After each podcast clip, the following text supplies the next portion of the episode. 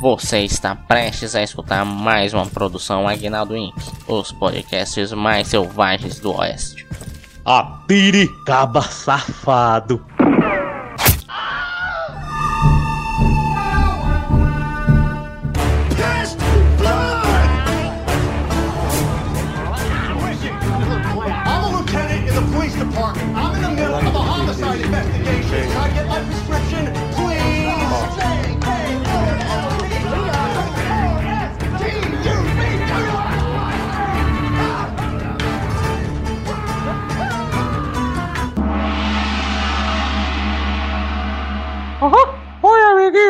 Está começando o Nicolas! Aham.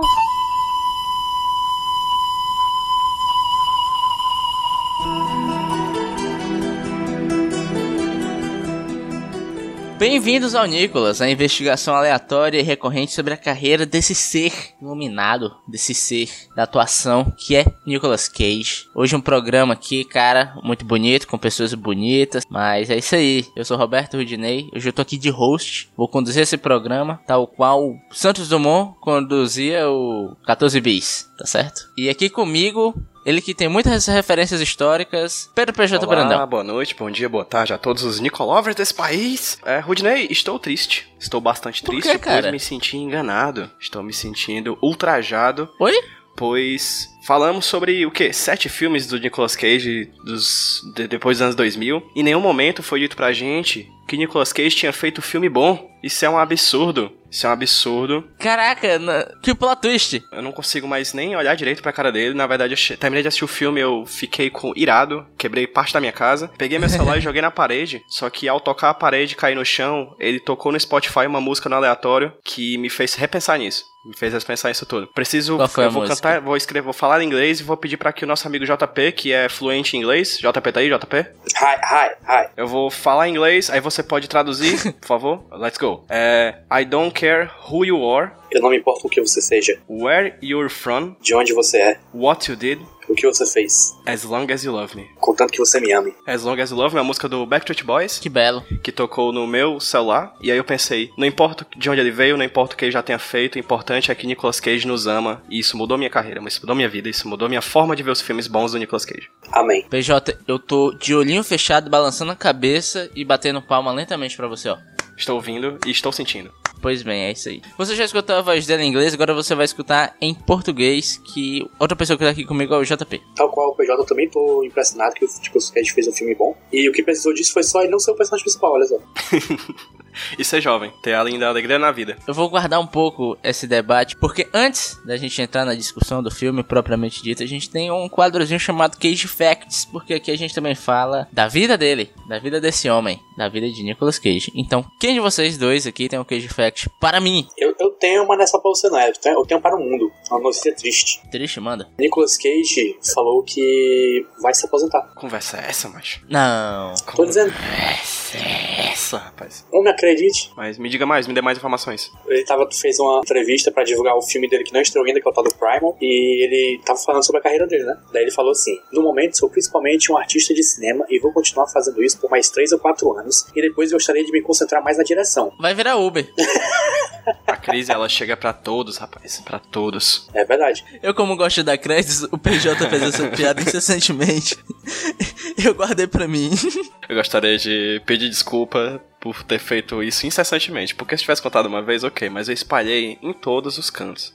Porque ao ponto de perder a graça. Mas que bom que voltou na voz de Roberto Rudinei. Inclusive, se vocês fizerem as contas direitinhas, vocês que estão aí em casa, vocês que estão ouvindo aí no ônibus, o Nicolas, ou a gente mesmo aqui, 3, 4 anos é mais ou menos o tempo em que a gente vai terminar o Nicolas, né? Se a gente continuar nessa carreira, nesse, nesse trabalho de 15, Depende. 15. É, porque ele pode lançar 25 filmes, né? Nos próximos. Pois é, no próximo, daqui no próximo ano. nos próximos 3, 4 anos, ele, ele tem uma média assim de uns 4, 5 filmes por ano, hoje em dia. Então, tem uns, uns 15 filmes pra fazer ainda. Bom, né? Mas esse podcast vai durar duas copas ainda. Relaxa que vai dar certo. Se você está na Copa da- do Catar ouvindo a gente nesse episódio, e aí o nosso podcast ainda existe, fala com a gente, mande um mention no Twitter se ainda existe também. Fala assim, olha, aqui eu tô ouvindo aqui o episódio 8, o- 8 oito, nove de vocês e ainda existe. Aí a gente vai ficar sabendo que existe. E sem contar que a gente pode também falar sobre os filmes que ele dirige, né? Como Uber. Justamente. Aí a gente faz o, Nico, o Nicolas 2. É, e todo, todo podcast do Nicolas na direção a gente vai gravar no carro. ou na Topic, ou no ônibus, ou em qualquer coisa que esteja em movimento. Exatamente. Exatamente. E sabe o que também tem em movimento? Esse podcast, porque agora a gente vai passar para o Eita. próximo bloco. Lá vem. Para, para, para.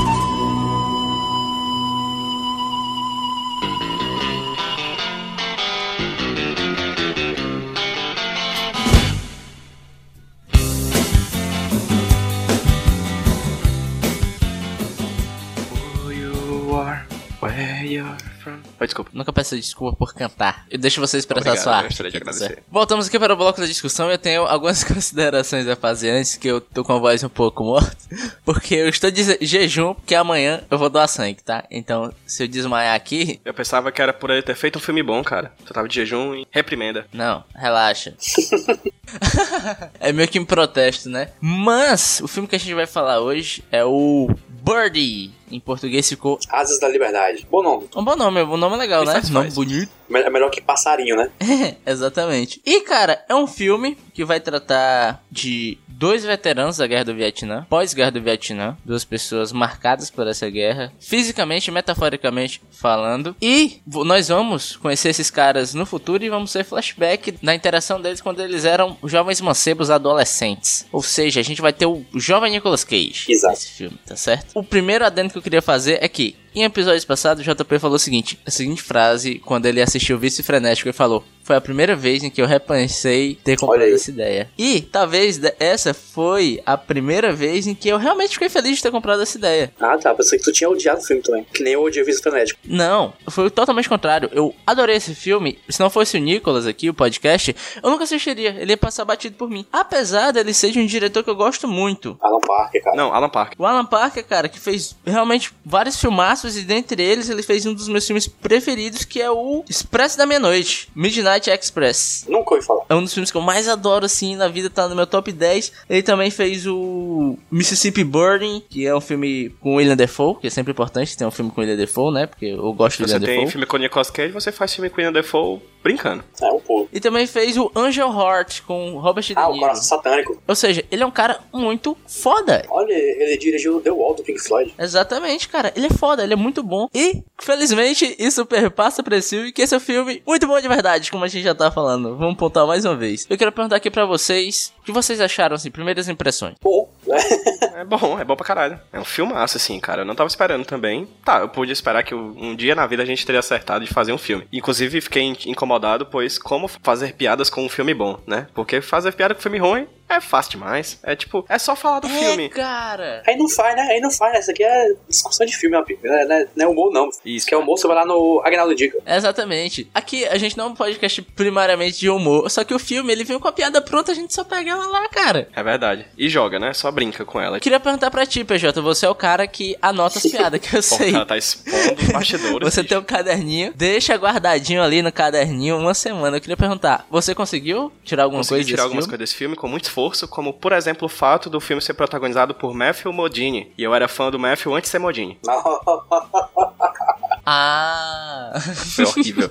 Mas está anotado, eu tinha que fazer, pois está anotado, eu não queria perder essa. é muito bom. Acho que falando um pouco mais do elenco, vale dizer que Nicolas Cage não é protagonista. Apesar de meio que ser, meio que não é. É, porque o filme é centrado na figura do Birdie. É, O Nicolas Cage é o nosso ponto de vista, só que ele orbita a figura desse cara, né? Eu falando um pouco mais da história, o Birdie, que é interpretado pelo Matthew Modine, certo? Pronunciei certo. Depende dele, hein? Nem que perguntar pra ele. Você deve lembrar dele se você assistiu, se você assistiu Stranger Things, ele era o cara do cabelo branco lá. Exatamente. Fez um cara de coisa nada a ver. E ele é um cara que ele tem um sonho de ser um passarinho voar, basicamente, assim. e ele conhece o Nicolas Cage ali na infância deles, eles, e o filme vira, enquanto tá no passado, fica quase um filme de sessão da tarde, um Sim. conta comigo, saca? Sim, verdade, verdade. Sim, concordo. É a mesma época até que se passa, né? Isso. At- Até porque, essa, assim, é Guerra Fria, né? Que é anos 60, 70 ali. E tem uma pegada meio bromance, né? Entre os dois, assim. É uma relação Sim. muito íntima entre os dois caras, assim. Bro, bromançaço. É, sim, sim. Tem uma pegada meio assim. é- Uhum. É, o- é o casal com mais química até agora. Pronto, perfeito. JP foi cirúrgico. casal com mais química até agora nos filmes do Nicolas Cage. Porque realmente você, você, não, Fato. você não sabe realmente se teve algo a mais do que o que eles tiveram. Fica muito. Assim, eles, eles costumam falar uma coisa ou outra, né? Assim, ah, não sei o que, mas fica muito subjetivo, assim, a relação deles dois. Acho que não. Eu acho que não, PJ, até porque a figura do o personagem, o Birdie, você percebe de cara que ele tem alguns problemas ali e tal. Aí tem problemas de relacionamento, assim, é. Ele é tipo meio assexual, assim. É, ele é, ele é muito sexual. Tem até a cena que o Nicolas Cage, o Nicolas Cage, ele faz o total oposto do, do Birdie, que o Nicolas Cage é o gatinho, Pegador. o bichãozão, pegadorzão, tem o abdômen tanquinho, ou seja, Nicolas Cage é, é o galã desse filme, cara. E estava gostosildo. Gostaria de pontuar isso, porque estava, no Estava- auge, cara. No auge da beleza, no auge da juventude. Apesar dos dentes, né? Apesar do auge da juventude dele ser aquilo, né? Mas estava. Isso que importa. é, mas tem uma cena que o Nicolas Cage fala o quanto é legal pegar no peito feminino. Fala, caralho, é top, cara. Você pega assim. Inclusive, é meu cage moment. É meu cage moment esse momento. Já trago a baila. Aí o. Aí o Matt Modini fala que, que você põe uns, uns pedaços de, de, de gordura aí É de umas glândulas. que fica balançando. Eu vou abrir as aspas aqui pra, pro meu cage moment já. Você já chamou o Rude. Vou falar. Pô, mas. Ah, Ele vai, fala vai. assim, abre aspas. Estamos falando de peitos. Peitos grandes, peitos redondos, peitos carnudos, peitos exuberantes. É isso. Acho que é uma frase muito Nicolas Cage e é uma atitude que eu consigo que eu consigo linkar perfeitamente com o Nicolas Cage do futuro de Mom and Daddy, lá na frente, que, volta, que pensa no passado, que pensa Caralho, no passado, é mesmo? com certo saudosismo desse tempo de safadeza, de putaria. Pois é, esse é o Nicolas Cage em questão. Verdade. A gente tá falando muito deles, molecote, adolescente. Eu queria passar pra parte que eu acho mais inteligente. Mais... Inteligente não, eu acho mais instigante, que é o futuro dos dois. E que eu gostaria de pontuar aqui que o filme é bom e o Nicolas Cage está atuando acha? muito bem. Eu, Eu, acho. eu não acho muito, não. Eu acho de verdade. Assim, cara. eu comecei o filme achando que ele não tava atuando muito bem, mas eu pensei que talvez seja o personagem dele que é meio, meio lesadão, né? Não sei. Tem um jeito esquisito. Cara, sabe por que, que eu acho? Porque, porque a gente tem dois personagens ali. Você percebe que o Nicolas Cage ele faz um trabalho corporal muito interessante em compor esses dois caras. Quando ele tá no passado, mais o filme do Nicolas Cage todo, né? Não, mas assim, pera, quando ele tá no passado, ele faz um cara confiante, um cara que realmente se acha. Então ele tá sempre ereto, com o peito Sim. pra frente assim, Peito- sabe? peito Quase pombo. um, um Capitão América do Robbie La Peito de pombo, achei, achei um link aí com o filme. Peso de pomba, ah, ah, ah, ah. Ah, entendi. Aí quando você vai no passado, cara, você vê ele Futuro. todo encolhido, cara, saca? Futuro. É verdade isso. E é muito legal porque, assim, eu assisti é, esse ano ainda, recentemente, assisti o filme que eu gostei muito, eu sei que o PJ gostou, que foi o com a Margot Robbie. Tonha. É, eu, Tonha, Andy Tonha. Adorei também. O Eu, Tonha. E você vê a, a, a Tonha é adolescente e você vê ela adulta, é a mesma coisa. Você só vê a Margot Robbie fantasiada de adolescente. E nesse caso, não, cara. Eu vi o Nicolas Cage adolescente e eu vi um adolescente. E quando você vai pro futuro e vê ele marcado pela guerra, com a cicatriz na cara, você realmente sente que aquele cara passou por alguma coisa. Que aquele cara cresceu e tem alguma mágoa dentro dele. Posso pontuar aqui uma coisa? A gente pode explicar isso melhor no nosso podcast Margot, que é sobre Margot Robbie. Mas já pontuando, eu acho que tem uma coisa que divide os dois personagens. A Margot Robbie, por mais que ela tenha vários traumas e ela no decorrer do filme da adolescência, fase adulta, ela tenha sofrido vários abusos, o abuso é uma constante na vida dela, né? Ela Verdade. sendo abusada pela família, pela mãe, pelo esposo, etc, até a vida adulta.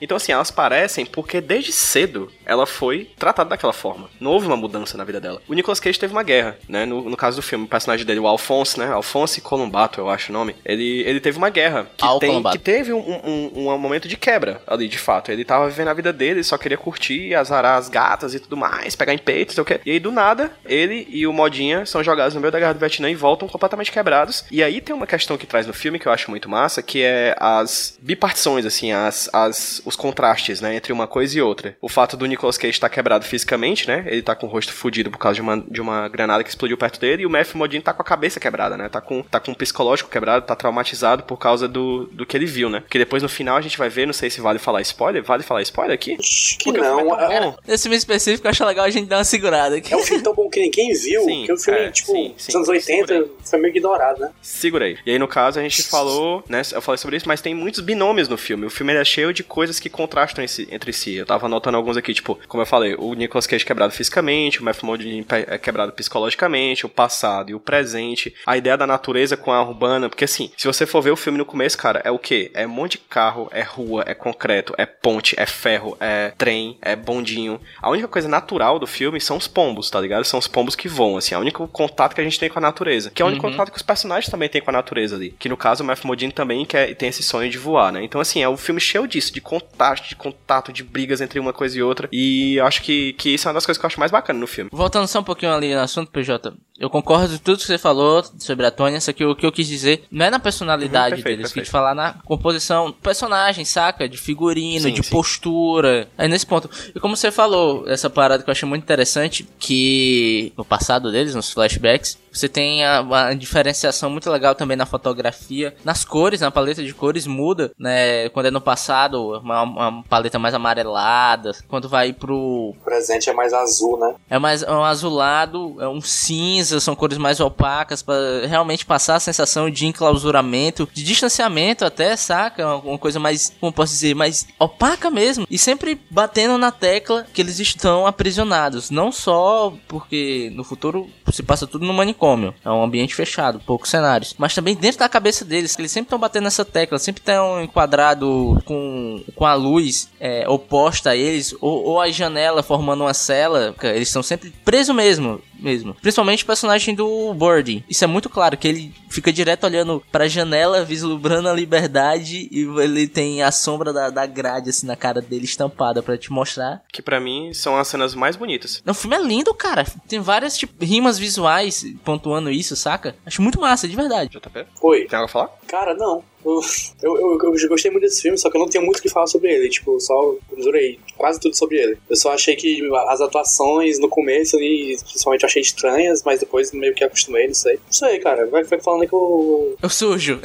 O que eu gosto do Nicolas Cage é que ele tem aquela atuação overreacting depois da guerra, né? Então, tipo assim, sim, parece que depois. Sim, verdade. Parece que ele deve ter ido pra guerra e aí, na vida real pra ficar nisso pro resto da vida, né? Porque o, o Nicolas Cage pós-guerra, ele gritando, quebrando a coisa, ah, irritado com tudo. Tá muito emocional. É muito emocional, assim, uma veia aberta em que tudo que toca dói, que ele grita e não sei o que. É, parece que ele trouxe pra vida real, assim. Mas já tava ali o embrião do Nicolas que se tornaria o cara do Be Not the Beast. E é legal essa parada dele ficar puto e gritar de vez em nunca, é porque você percebe que ele tá sempre se segurando ali. Ele tá, ele tá segurando algo que ele quer expor, um sentimento que ele quer gritar, verbalizar, ele tá sempre internalizando ali, tentando se conter e tal. Até dito que ele tem alguns problemas com raiva, e ele fica direto se contendo ali. E quando ele se solta é aquele negócio, né? Nicolas Cage sendo Nicolas Mas até então, ele não era o Nicolas Cage, né? A gente tá falando de um filme de 84. Na lista das 80 e tantos filmes que a gente tem pra falar dele, era o sétimo, né? Então, tipo, ele realmente tava no comecinho da carreira ali. Sim, sim. Verdade. É 84, cara. Ele, ele começou o quê? Em 82? Eu tô dando uma olhadinha aqui agora na lista, deixa eu ver. Começou em rapidinho. 80, em 81, cara. É, o primeiro filme dele é de 81, então a gente tá ali três anos depois, cara. Dele começar na carreira de ator, né? E é legal porque já é o Nicolas Cage trabalhando com grandes diretores aí, né? A gente vai ver no decorrer desse podcast que ele fez muito filme ruim, mas ele trabalhou com muita gente boa também. Eu li em algum lugar sobre esse filme que ele- o Nicolas Cage achava que ele achou um desafio esse filme porque ele não, ele não tinha não era acostumado a, a precisar ir nos, nos lugares mentais pra, tipo, tá- pra ter aquele tipo de atuação, né? Tipo, é muito emocional, muito, muito, muito profundo, né? O papel dele, assim. Caramba, Uhum. Teve que se aproximar mais da Pois atuação é. do método, né? eu fiquei surpreso agora. Tu falou? Por exemplo, do Birdie, né? O nome Birdie, né, Rudy? Tu tinha falado, ah, o Bird, o Bird, o Bird. Aí eu, caramba, o Rudy não falou o nome do cara. Mas ninguém o nome sabe o dele nome não é falado. É, exato. Nunca é falado, eu, percebi isso. Ele é acreditado Caramba, como Birdie. que louco. E, e é engraçado, porque até, até tem um momento lá que ele chama o Birdie de Birdie no, no hospital e o, e o médico fala assim, Birdie? Até acha estranho, né? Mas, mas ninguém sabe o nome dele. Tipo, o médico, todo mundo sabe, mas ninguém chama ele pelo nome. É, porque reforça até o sentimento de amizade entre os dois, né? Sim, exato. Porque o lance que o lance que o Nicolas Cage é chamado, por causa do Birdie, é porque ele tá em um estado catatônico, né? Ele fica sempre na mesma po- posição, não fala, e a intenção era juntar ele com alguma figura do passado dele pra ver se ele conseguia esboçar alguma emoção, né? É, tá falando com o JP antes de gravar que tem uma trivia aqui que eu fiquei muito em choque. Talvez seja mentira, mas espero que não. Que o Nicolas Cage teve dois dentes removidos pra fazer esse papel. Sim, velho. Eu vi ênfase, isso. ênfase. Caralho! Sem anestesia. Ah, esse eu não sabia não. tá aqui, tá no MDB. Se tá no MDB é verdade. Nicolas Cage had two teeth removed without anesthetic for this role. Dela. Tipo, teve dois dentes arrancados sem anestesia. Pois é, porque ele, ele disse, ele disse que queria que, que a cara dele realmente parecesse que ele tivesse uma, uma, uma bomba explodindo na cara dele. Você quer atuação, arroba? Você fica pensando que o seu atorzinho fica mais magro, fica mais gordinho pra fazer tal filme. O cara arrancou o dente, chapa. Nunca mais teve esse dente na vida dele, não tem mais esse dente. Perdeu esse dente, cadê esse dente? Não tem dente. Tá sendo leiloado. Outra, outra Ah, curiosidade diga bacana do filme, que eu tava vendo aqui, eu tava lembrando, vi aqui nas trivas e tava lembrando do, do filme mesmo, assim. Eu fui dar uma olhadinha nos créditos. Vocês se ligam que os pássaros do filme são creditados, né? Todos Sim, os é animais muito bom. são creditados no filme. Não os vi isso, cachorros não. que aparecem no filme. Inclusive fica aqui o agradecimento, né? Uma, uma homenagem aos cachorros Sneak, Willy, Ace, Prince, Tiger, Bo, Buda, Shiga, Tycho, Kelly, Red, Fantasy e Scooter, que fizeram uma cena maravilhosa, uma cena incrível. Fica aqui o Sim, muito eles. E um abraço pro pássaro número 9, que interpretou a Perta, né? Que é a Perta, que é a, a- o pássaro do, do Birdie, né? No filme. Verdade. O canáriozinho amarelo. Então aqui, pássaro número 9, Caramba, vocês até- vão ouvir falar mais sobre ele. Até a cobra. Vocês vão ouvir falar mais sobre ele no podcast Pássaro. Cara, ah, outra, outra parada que eu esqueci de pontuar é que é o seguinte, a gente falou que tem um trauma, eles têm um trauma da guerra e tal. Só que assim, não fique esperando, você que tá me escutando e se interessar pelo filme, que isso seja escancarado na sua cara. É muito pontual a forma que eles mostram. Só frames, pouquinho ali, um pouquinho de cada um, do, que cada um deles passou. Eu achei isso muito legal, cara, até porque reforça que os dois personagens, eles estão tentando esquecer o que eles passaram. Então não fazia sentido, já que a gente tá vendo o filme pela ótica dos dois, ficar escancarando isso pra gente. Então sempre que mostra pra gente, é sempre um pedacinho ali, uma coisinha de nada. E sempre que mostra, a parada é tensa. Sim, sim, sim. Cenas fortes quando mostra a guerra, né? É, são lapsos, né? São momentos assim, tipo, realmente daqueles lapsos de trauma que a gente tem quando pensa em alguma coisa e quer logo apagar da cabeça, né? E aparece bem pouco assim, tipo, e é bem forte quando aparece, bem, bem interessante isso. Cara, tem um que é, é um soco, cara. Eu fiquei realmente abalado com a parada. É porque Foda. destoa, destoa muito do ritmo do filme quando começa. Porque são, são coisas curtíssimas, assim, coisa de segundos na guerra. O filme, ele relativamente, no resto do filme, ele é lento, entendeu? Tipo, são coisas que acontecem no dia a dia. Enfim, crianças, jovens brincando. Depois, ah, os diálogos mais longos dentro do, do, do- do manicômio. Mas do nada, puf, bomba. Tipo, são coisas muito rápidas, assim, que quebram o ritmo do filme como se fosse realmente uma memória ruim. É, e de novo, muda mais uma vez a paleta de cores, a, a fotografia acompanha. Tem até uma cena que eu acho muito bonita, cara, que mostra um campo assim, e você vê só a silhueta dos soldados. Não sei se vocês lembram dessa cena, ela é bem curtinha, que eles estão carregando uma pessoa para um helicóptero. É uma das primeiras cenas da, da guerra. Alguns são uma cena de segundos, mas ela é tão bonita e tão pesada, o jeito que muda tudo, que ficou marcado pra mim. Não lembro disso. As cenas que eu acho mais bonitas, até falando antes, são as cenas de dentro do manicômio à noite, assim. Da A luz passando pela janela, velho. luz da lua sendo projetada dentro. Exatamente, projetada nele, no cantinho do quarto, ou empolerado como se fosse um, um bicho mesmo, em cima da cama, assim. São as cenas mais bonitas pra mim do filme. E são cenas que demoram, ficam alguns segundos, mostrando só ele sentado e tudo mais. Uhum. Eu acho, parece uma pintura, assim, uma foto. Eu acho bonito pra caramba. Uma, uma cena que eu acho bem legal é aquela do, da sombra do passo na parede. Puta que pariu. As cenas de que tem Muito sombra bom, de pássaro, cara, eu Ah, acho elas sim. Muito bom, assim. velho. Tudo que tem um pássaro, assim, que mostra o pássaro de sombra, que às vezes a gente não sabe se é verdade, se é na cabeça do cara, etc. Cara, eu acho lindas, lindas de verdade. Sabe o que eu também acho? Cage? Não, a bundinha do, do, perso- do Birding. É, tem uma bela bunda ele, hein? Vários closes de bunda. Um, aplauso. Eu não vou aplaudir porque aqui, se eu fizer Para a aplauso, o pessoal da vizinhança vai acordar. Já vi melhores. Tá do- alguém já viu a bunda do Nicolas Cage aqui? Existe uma bunda do Nicolas Cage? Nesse filme tem a bunda do Nicolas Cage, tem um framezinho É lá que ele verdade. aparece a bunda dele de canto. Gente, olha só, acho que a gente ficou um pouco chocado com esse filme ser Sim, bom, sim, né? Estamos até meio assim. E eu queria passar logo aqui para os Cage Moments. PJ é, adiantou dele. Eu queria saber se vocês têm mais um aí. pra- Quando tem uma parte no final que o Nicolas Cage fica bem emocionado, bem emocionado assim. Sabe qual é a cena, né? Aquela, Aquela aquela. cena, aquela cena bem, bem Cage, né, cara? Ele, ele, tá, ele, tá, ele tá, tipo, falando sozinho, basicamente, e falando alto e chorando ao mesmo tempo. É, bem... é tipo, o Nicolas Cage bom ali, cara. É foda, é foda. É quando encaixa o momento em que o Nicolas Cage é Nicolas Cage num espaço do roteiro em que o Nicolas Cage pode ser o Nicolas Cage, né? Não em Sim, qualquer sim, momento, quando ele tá comprando água ou dizendo bom dia, né? Não, é só ele, ele gritando no momento em que ele tem que gritar, né? É a convergência perfeita, né, cara? De dois Nicolas Cages ali. O ator bom e o gritador. E também tem um Cage Moment pequeno que é ele comendo a, a- uma menina na frente do amigo dele, que é, tipo, o classic Nicolas Cage.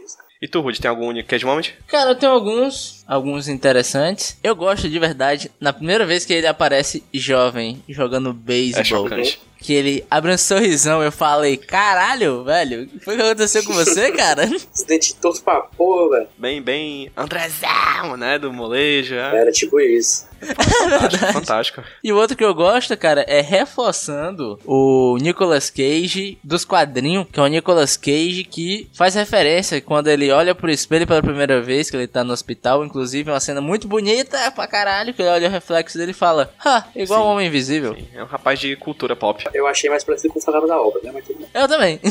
e você, PJ, tem mais algum? Tem, tem sim, cara. Tem uma parte que ele tá no hospital dizendo assim pra uma senhora que tá com o braço quebrado: Ah, esse meu amigo pensa que ele é um pássaro. Só que aí a moça olha pra ele, ele está vestido da cabeça aos pés fazendo cosplay de pombo. Ele todo Caralho, vestido de pena. tá sendo que ele se veste Cara, de isso é muito pássaro. maravilhoso. Muito maravilhoso. E ela, e ela olha de é cima a muito baixo, né, velho? Parece um travesseiro. é muito bom. Essa- bom, essas muito partes bom. que ele tem um cheiro de pássaro é muito bom. Sim, sim, é um, é um momento muito bom, é uma sequência muito boa. Afi- Afinal, esse filme é muito bom, né, cara? Sim. Isso é bom pra caralho, meu irmão. Vamos partir agora pras notas pra gente falar mais e elogiar mais esse filme aqui. Então eu queria começar com o PJ. Vamos lá, PJ. Você aí que tá falando. 8,5. Eu acho um filme muito bom. Boa. De verdade. Muito, muito bom. Tem algumas coisas que me incomodam, mas é coisa da época mesmo. esses tra- Sempre, cara. Eu sempre vou ser o cara chato pontual os personagens femininos do filme. Mas de demais, assim, cara. Eu acho a atuação do Nicolas Cage boa. A do Matthew Modine tá muito boa, por mais que ele não fale quase nada. Não, eu- ele é um cara que ele atua com pouco, né? O que ele faz, ele faz efetivamente. É, apesar dele estar todo fazendo uma posição estranha ali, mas o lance é você ficar prestando atenção no olho dele, sim, né? sim. Sim, acho excelente a atuação dele, a atuação de todo mundo, cara. Tá todo mundo muito bem, o filme é muito bem dirigido, a fotografia é excepcional. E os pássaros, né, cara? Um beijo pro, pro cada um dos periquitos lá que aparece, das graúna, dos, canca, dos cancão, né? Do, do, do, Dos galo campina. Do sabiá, dos galo campina, As galinhas d'água. do sabiá. Fica aí um beijo aí pra toda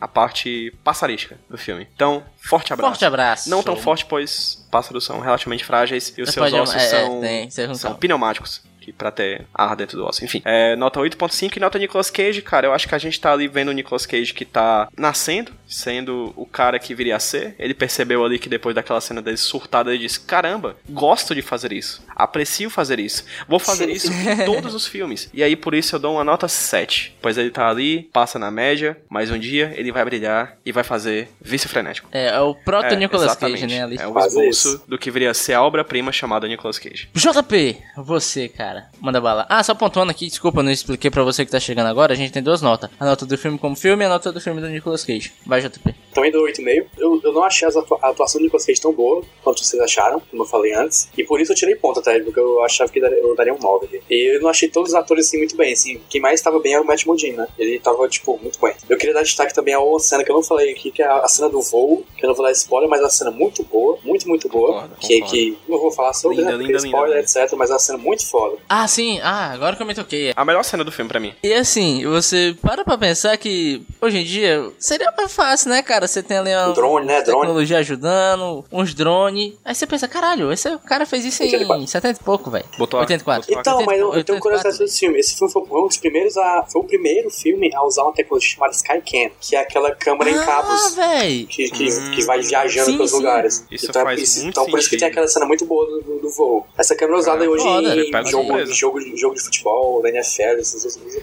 assim. Ah, na Copa do Mundo, né? Tem aquela câmera que desce, né? Tipo, quase dentro do campo e vai pra frente pra. Caralho, que foda. Aquele teleférico de câmera. Ah, verdade. Boa informação, JP, boa informação. Gostaria de deixar isso claro. Obrigado, tá vendo?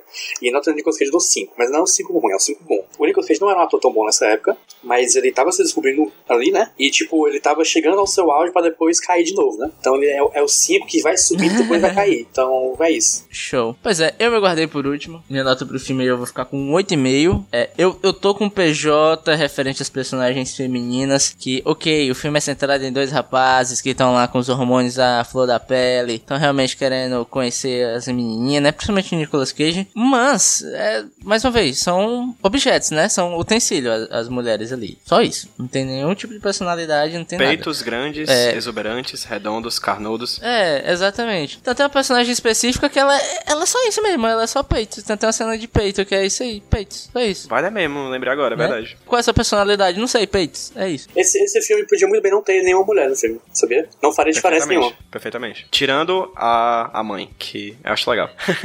É, assim, verdade. Não faria falta, só pra você Verdade. ver como elas são mal, mal escritas, mal, mal utilizadas, descartáveis, certo? O Nicolas Cage, eu- realmente eu acho que ele tá muito, muito bem. Eu, eu coloco muito na conta do Alan Parker, que eu acho que ele soube extrair o que ele queria lá pro personagem do Nicolas Cage, soube dar o norte. Espremeu o Nicolas Cage como se fosse uma espinha. É, não só o Nicolas Cage, como o Matthew Modine. Realmente, né, os dois estão muito bem, a dupla. Os outros que orbitam lá, eles têm. Eles são realmente só orbitam ali e tal, mas também são personagens interessantes, vai cumprir seu papel. São operacionais ali. E o filme, cara, ele tem muita, muita, muita rima visual. Ele é muito rico, cara, de você assistir. Ele é um pouco lento e tal, mas eu acho que. Ele é lento, mas tem muita coisa pra você ficar refletindo sobre ele, sabe? Pegando. Não, ok, eu acho que lento é uma palavra ruim, eu acho que é cadenciado, ju- justamente pra você ir lá pincelando, conhecendo os personagens, o ambiente, vendo as rimas visuais, prestando atenção de como as cores mudam tentando achar o significado, saca? Acho que ele é um filme que ele tem um compasso um pouco mais cadenciado justamente pra você acompanhá-lo ali. O Nicolas Cage, ele tá bem, só que tem alguns momentos que ele,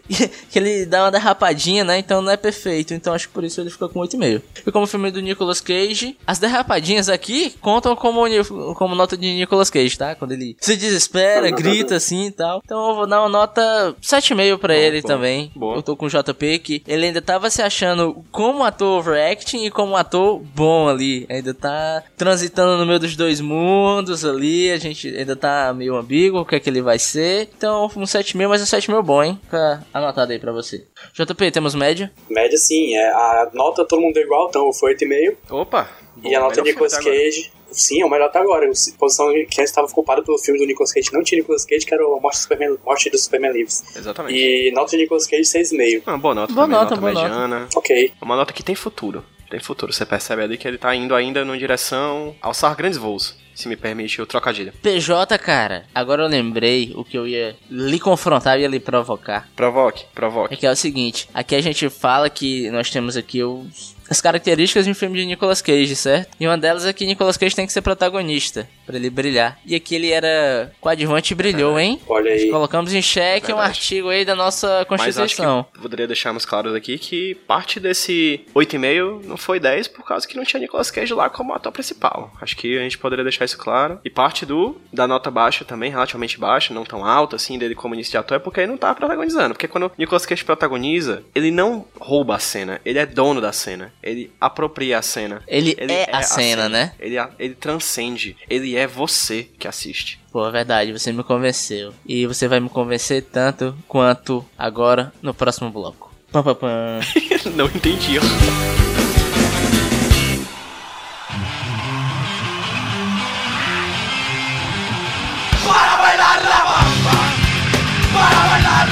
se necesita una boca de grasa, una boca de grasa O Labamba pro Bird tá tipo o Immigrant Song do Led Zeppelin pro filme do Thor Ragnarok, né? Tipo, toca várias vezes no decorrer do filme. Metade do, do, do orçamento foi pra comprar lá bamba. Exatamente. Inclusive, meu amigo, eu peguei aqui vocês de surpresa agora, porque a gente tá no outro bloco, Eita. hein? Tudo bem, toca lá bamba, aí, to, toca bamba pra comemorar. A gente tá no bloco aqui chamado Só Porque Tem Queijo no Nome, onde nós, indi onde nós indicamos algo único, único e exclusivamente porque tem queijo no nome. E o incumprido dessa missão hoje foi o... Sou eu. E eu lembrei de vocês ao pensar nesse queijo, esse porque tem queijo no nome, porque eu sei que vocês são grandes praticantes de esporte, na é verdade. Demais. Muito... Eu sou um esportista nato. JP, JP aí pratica esporte, pratica o quê? É, esse mesmo, esse mesmo. A arte de levantar o garfo. Rude também pratica esporte, não é isso, Rude? Você praticou durante muito tempo porrinha, né? E, Campeão intermunicipal de porrinha. e bila também, a famosa bola de gude. Não, Bi- não, Bi- Billy eu era ruim, Billy. Eu era bom em garrafão. Você jogava garrafão? Vocês não sabem o que é garrafão? De vila? Não, garrafão, velho. É, um, Ch- Chutar o garrafão no meio da rua? é tipo um esconde-esconde mais agressivo. Esconde, esconde mais agressivo. Você salvasse daqui de chutar o garrafão. Caramba. É, exatamente. E aí eu pensando em vocês, pensando em esporte, eu fui atrás de um esporte criado por um técnico é, alemão chamado Jörg Berger, técnico de futebol inclusive, em que ele criou uma espécie de futebol diferenciado, assim. Foca, sabe o futebol? O futebol que a gente conhece, né? Que vai ter agora a Copa do Mundo. Que, que tem a, tá, tá a bola que o povo chuta, né? É um futebol que as pessoas jogam dentro de um espaço onde você não tem como a bola sair. Ou seja, dentro de uma gaiola, o chamado cage ball.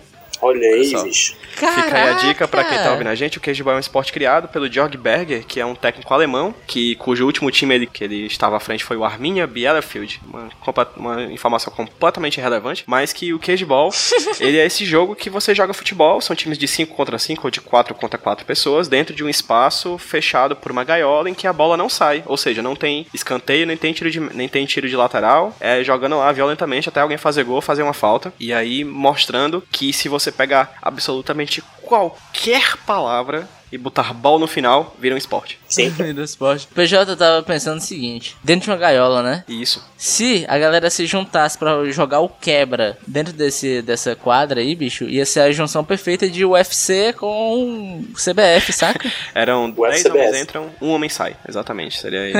pois é, esse é, é o Cage Ball. Aí fica a dica, vamos marcar com depois a, é, mais alguns ouvintes do Nicolas pra gente jogar uma partida de Cage Ball no quebra. É, o, bom, o bom é que a gente tem uma quantidade um pouco não tão grande de ouvintes, então dá pra formar dois times, ó, fechado. Uma... Assim, assim, com muito esforço, mas dá pra, ouvir, dá pra fechar dois esportes. Dá dois times, é 10, né? Dá? Dá, cara, Dá? dá. A gente improvisa, chama alguém que tá do lado de fora. A gente só tem olhando. 11, né? Ouvintes. A gente tem 11 ouvintes. Aham. Eu ficaria feliz se a gente tivesse um ouvinte pra cada filme do Nicolas Cage, o que che- chegaria aos É, milhares. exatamente. Seremos o maior podcast do Brasil. Ah, pois é, voltamos já.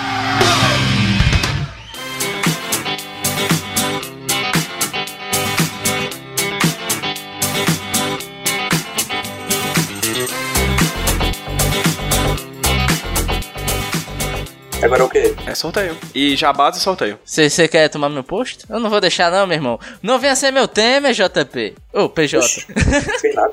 Falha, fui pego de surpresa também, não fiz nada. Só tava comentando O, cara. o- o homem, o homem de jejum não se controla, né? foi, foi isso que Michelzinho falou no ouvido de Dilma, viu, cara? Pensa que eu não sei. o homem, quando tá com fome, quer guerra com todo mundo. Exatamente. E cara, eu não vou querer tanta guerra porque agora a gente tá no bloco do sorteio. Bloco onde a gente vai sortear um filme. Ah, não, pô, vamos sortear alguma coisa. Cara, calma, deixa eu fazer meu trabalho, tá, tá. por favor. tá, tá, tá, tá. A gente tá no bloco do sorteio onde a gente vai sortear o, o filme da. o filme da próxima. Puta que pariu. do próximo episódio. Mas antes, cara, de tudo, a gente vai fazer nosso jabás aqui e falar outros projetos que a gente tem na vida, onde você encontra a gente. Eu vou começar comigo. Eu vou dizer que eu tenho colunas no site iradex.net. Eu tenho o Entre Meios, que é uma coluna onde eu indico alguns curtas lá pra você curtir.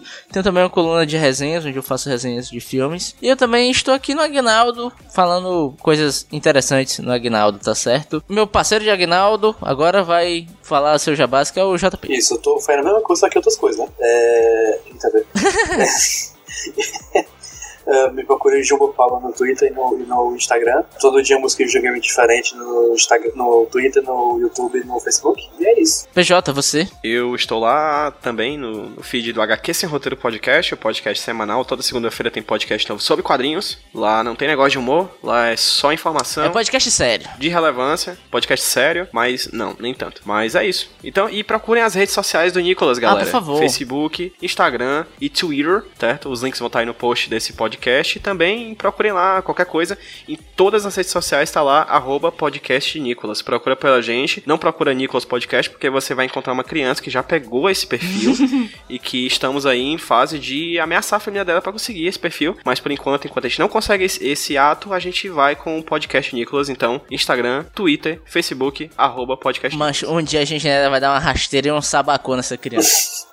você que é, você que não é do Ceará e não sabe o que é sabacu, Google.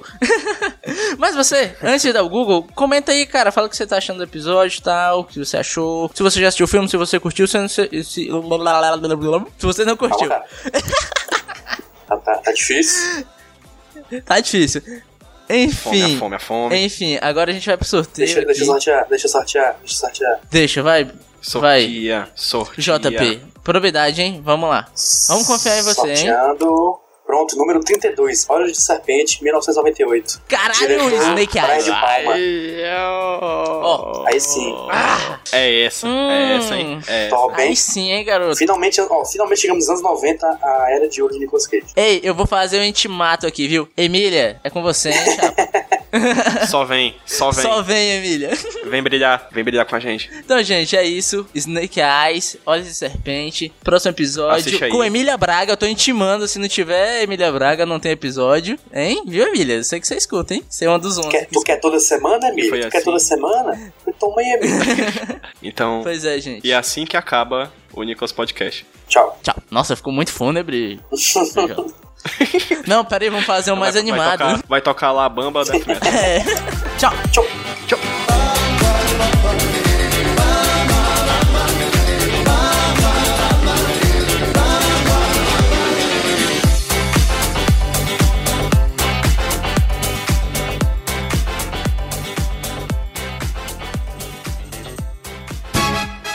Roberto Ordinei, eu soube que você está hablando por aí que editou e sonorizou este podcast. No es verdad, Pedro José. Yo edité y tú sonorizó todo. Então, quem está espalhando estas mentiras, estas tonterias? Yo sé quién habló eso. Eso puede tener sido una obra de mi hermano gemelo. JP. No, no puede ser. Maledito.